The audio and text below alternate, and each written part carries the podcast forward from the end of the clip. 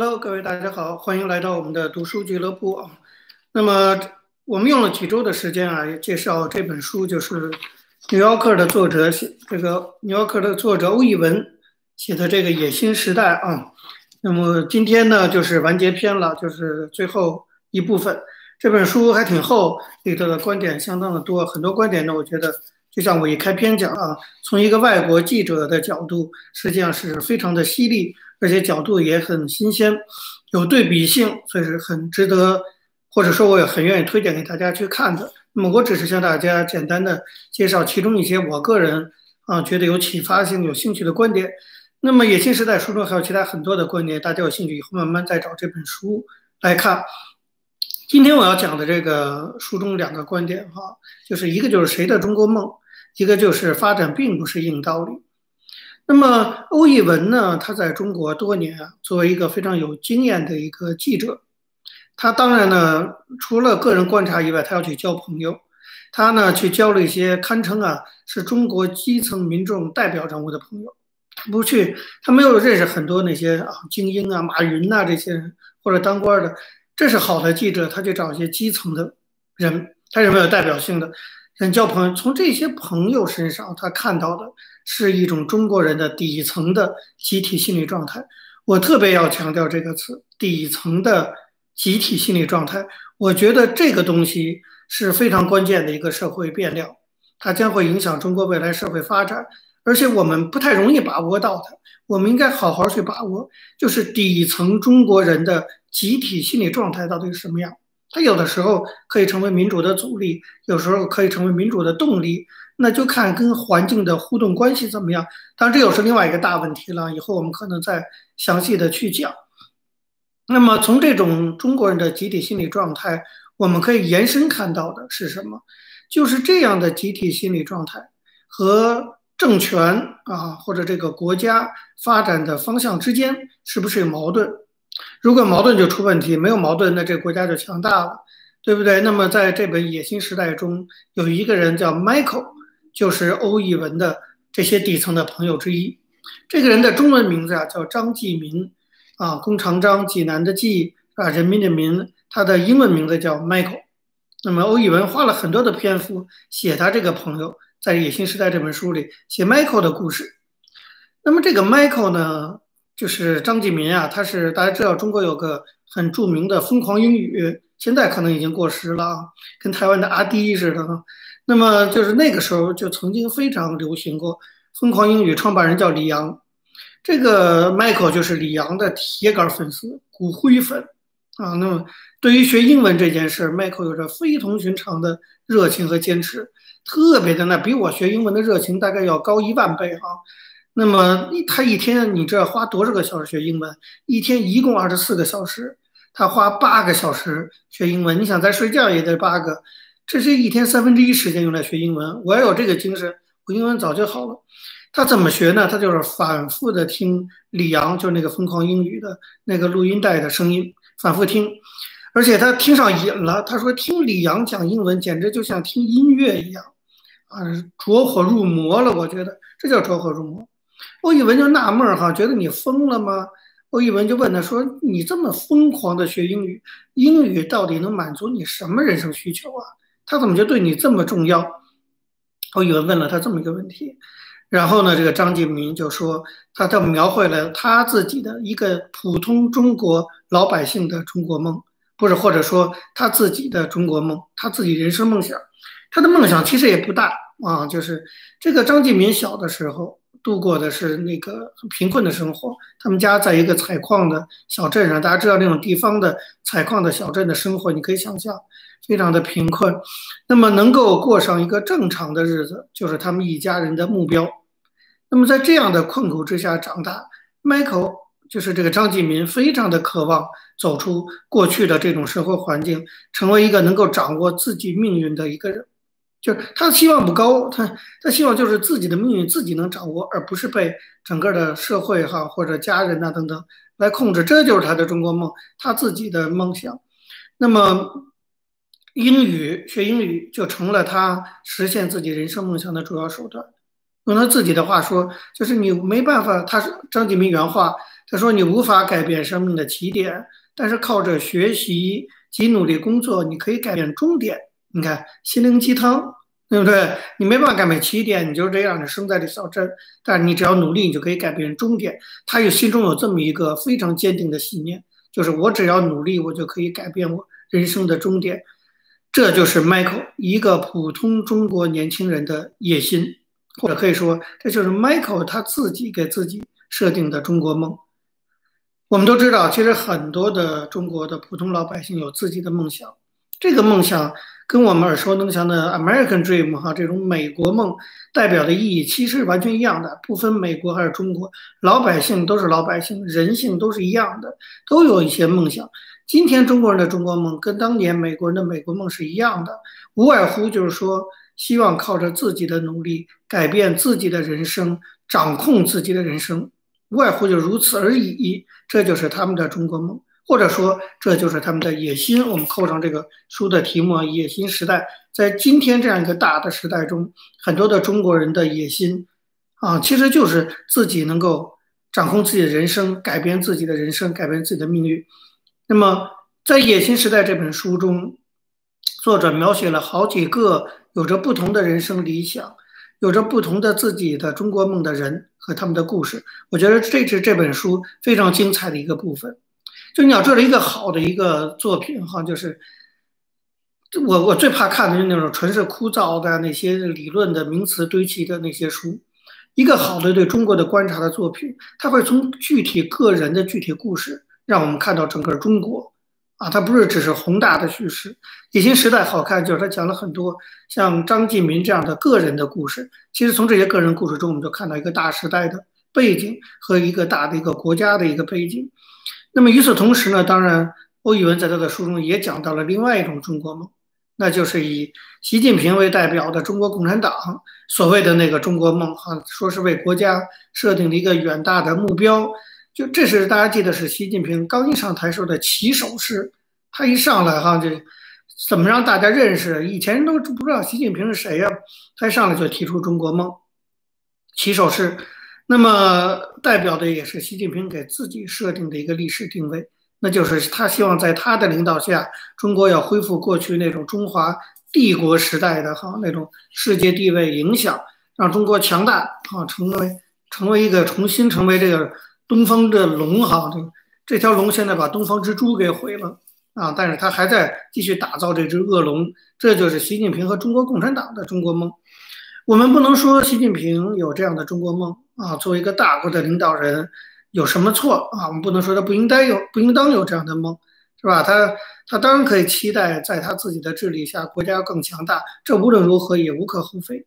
但是问题在于说，你习近平的中国梦和老百姓的中国梦，并不是同一个梦想。生活在同一片土地，国家奥运会有口号，什么同一片土地、同一片梦想、同一个什么？可其实中国的真实状况是，同一片土地上，中共有中共的中国梦，人民有人民的中国梦，而且这两个梦并不是同一个梦想，甚至说这样的两个中国梦，甚至可能产生冲突。我觉得这才是中国问题所在。哈。因为我们都知道，习近平的中国梦，它的核心是国家，这是最重要的哈。中国人的中国梦，欧义文写的，张继民 Michael 的中国梦，它的核心是 Michael，对吧？这个两个梦想为什么不同？是核心不主体都不同。中共的中国梦以国家为主体，强调的是国家的形象，国家在国际上的地位；而中国的普通人，像 Michael 这样的人，他们的中国梦是以个人为主体，他们所追求的并不是什么宏大的国家叙事。那些东西只是他们茶余饭后的一些谈资啊，北京的出租车司机在聊的那些，那是中国梦，习近平的中国梦。而张继民、Michael 这些人真正在意的是他们个人生活的改善，自己人生的改变，操控命运的那种成就感。其实仔细思考一下，我们一定就会发现，这两者之间最终是会有冲突的，对不对？就你想想，张继民这些人，普通中国的。中国梦是希望自己掌控自己的人生啊，改变自己的人生。而习近平要实现中华帝国梦，他就不能让每个人自由的去发展嘛？他每个人个人利益都要服从于国家利益。那么，一方面是国家利益，的扩张，另一方面是个人利益的扩张，一方面是国家野心的扩张，一方面是个人野心的扩张，这就是“野心时代”这个题目的核心宗旨。这本书核心要讲的，就中国会出问题，出问题就出在这种两种野心这种撞击。那么，国家的追求转变成对人民的追求的压制，这是中国上个世纪发生的悲剧，而且现在愈演愈烈。那么，习近平的中国梦跟中国普通的中国梦也不能说完全没有一致的地方，但是也会有不一致的地方。当两种中国梦相互冲突的时候，会发生什么问题呢？这是欧义文在《野心时代》这本书中，他没有做出评论，但是给我们留下的一个值得思考的问题。啊，我觉得这个问题提得很好。就当一个国家的梦想跟人民普通人民的梦想发生冲突的时候会怎么样？或者说，当一个国家的梦想跟人民的梦想一致的时候会怎么样？哪样的国家是一致的典型？哪样的国家是相互冲突的典型？我觉得这个问题可以推动我们进行更深入的思考。那么再看怎么样的发展？大家知道中国的崛起啊，以及中国过去几十年来不断强调的这种所谓的中国梦，核心的一个概念叫做发展。那最有代表性的就是邓小平的那句名言，叫做“发展是硬道理”。我们到今天还有很多很多的中国人。包括就是不喜欢共产党的中国人，非常认同邓小平的这句话：“发展是硬道理。”啊，那么这句话就成了一个似是而非的政治概念。很多人是认同的，也觉得确实啊，你要能吃饱饭，你要先有发展，才能去讲人权、那讲民主。发展是硬道理。邓小平的这个话术是很厉害的，确实忽悠了不少中国人，一直忽悠到今今天。但是今天呢，此时此刻，现在十点十分，我就要来打破这个发展就是硬道理。的这个这个逻辑，这个说法，我认为这根本就是一句胡说八道的话，完全错误的话，从来没有这样的一件事。发展根本就不是硬道理。为什么？《野心时代》这本书中啊，讲了很多中国在发展中发生的一些故事，那么也让我们看到了，其实，在所谓的发展啊，是硬道理背后的含义，那就是什么？那就是为了发展不惜一切代价。当邓小平讲发展是硬道理的时候，他那个“硬”字，大家要想想是什么意思？那个“硬”字，我们拿来诠释就是不惜一切代价。所以，发展是硬道理这句话，我们可以把它正确的解读为为了发展不惜一切代价，这才是共产党的发展观。啊，这个不惜一切代价，也包括人权的代价、环保、公正、教育、道德、文化，统统不要了。在我看来啊，发展这两个字，既是中国光鲜亮丽的一面的代表，也是中国最大的问题所在。那么，我觉得发展是硬道理啊，这中共沿用了几十年的一个基本原则，本身啊就是错误的概念。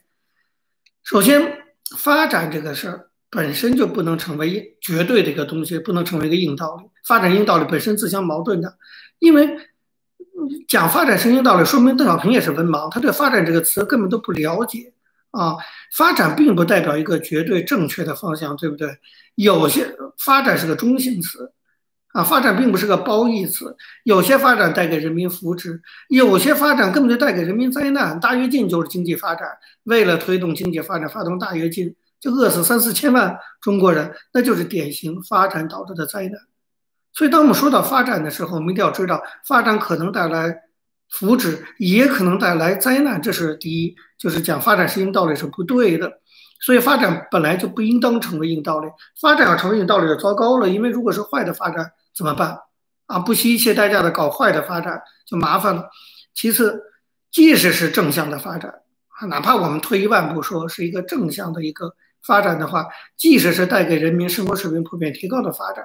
我们也不能一味的肯定说发展就是硬道理，而我们应当把为了实现这样的发展所付出的代价先进行一番计算，拿个算盘，你算算，对不对？对比成本和收益，才能判断发展的成绩。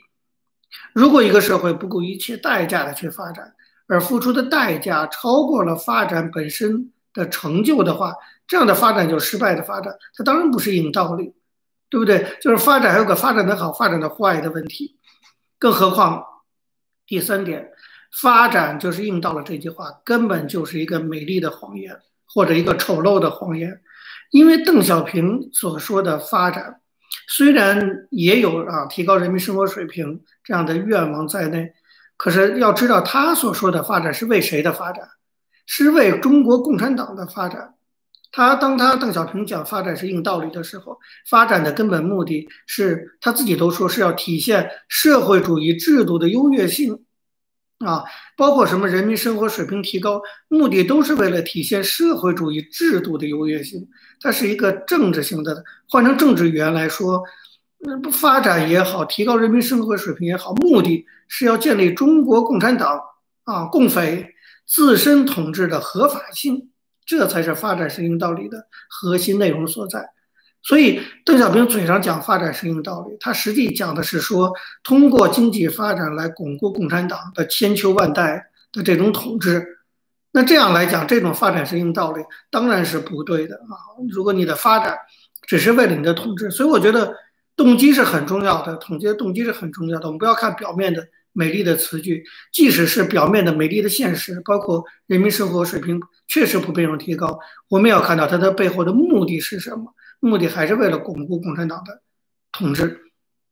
那么，其实呢，说起来，发对邓小平和中共来讲，发展并不是硬道理。虽然他嘴上那么说，维护共产党的统治才是硬道理。这就是一旦工学生走上街头抗议。那邓小平明明知道这个流血镇压会影响到发展，对吧？影响到西方的投资，他也还是要镇压。你看到了关键时刻，你就看出邓小平的骗人的本质了。你不是发展是硬道理吗？对不对？那你为什么还要镇压学生？你一镇压就没法发展了。可见在你的心中，动摇你的统治，你的统治比发展还重要。啊，所以在在中国共产党那里，天天讲发展是硬道理，在他们内心中，发展经济发展对他们来说从来都不是硬道理，真正的硬道理就是维护他们的统治。但是我们还是要知道，当今中国这个时代的主题啊，就是个发展，这也是野心时代，就是欧玉文讲的啊，当然不是已经不是今天，今天情况又有变化了。欧玉文所写的时代还是一九九零年代啊的后半段。那个时代，它称为野心时代。那个时代的主轴就是发展，就大家都拼命去赚钱呐，那么国家也在扩张啊，等等。但是我们不要忘了，这样的发展，你就是不能触及到体制的核心，不能危及到统治集团的统治。这样的发展其实是一种鸟笼中的发展。那个发展就是一只鸟关在笼子里，一旦这个囚鸟要是向往蓝天的话，势必就会跟牢笼发生冲突。中国人民就是鸟，那个牢笼就是中国共产党和他们的思想基本原则。中国共产党用笼子困住中国人民，你可以在笼子内飞啊，施展你的能力哈，去抢食、去发财、去吃各种小米，但是你不想不要想跟这个离开这个笼子去向往蓝天。一旦向往蓝天，你就会撞得头破血流。这就是中国的野心时代。好，那我们关于这个欧一文这本书哈，大家还是。看一下这本《野心时代》的这个介绍，就到这儿。你可以从我们这几节几次哈，我跟大家的这种分享看到，这是相当精彩的一本书哈。那还是我们是个读书俱乐部嘛，就是要向大家推荐一些啊，至少我个人认为很值得阅读的一些书。那么这本《野心时代》就是一个。那么在这儿呢，也做一个简单的预告。那下周三开始，我们每周三读书俱乐部，下周三开始呢，我要向大家介绍另外一本书，也要花几周的时间，是一个。比较学术一点的著作，就是耶鲁大学教授林茨和哥伦比亚大学教授 Stepan 合著的一本书，叫做《民主转型与巩固》。这本书是政治学中和转型政治学中的一个经典之作，很早就出版了。但这本书总结了很多的国发展中国家的转型的经验。那么，他们对于我们如何认识中国的未来，中国未来可可能会怎么转型，转型中会出现什么问题？出现的时候应该怎么解决，都会起到非常重要的参考意义啊！我是高度重视这本书的，所以下周开始，我们大概要用一两个月的时间，细细的来向大家介绍林斯教授和 Steben 教授合著的这本书《民主转型与巩固的问题》。有兴趣，大家可以先上网去搜到这本书哈，《民主转型与巩固的问题》，可以先看一看，对于今天的中国非常有启发意义。好，那我们的读书俱乐部到今天要到这里就暂时告个段落。还是欢迎大家哈，那个订阅王丹学堂，分享，开启小铃铛，同时也欢迎大家成为我们读书俱乐部的成员，也就是付费，每个月才十二美元。那么我还是希望，当然我们辛辛苦苦在这里读书，跟大家做节目，也付出一定劳动，当然也希望有劳动收入啊。不管你是加入会员的方式，还是打赏的方式啊，还是能够希望给我更实际的支持。在这里，谢谢大家。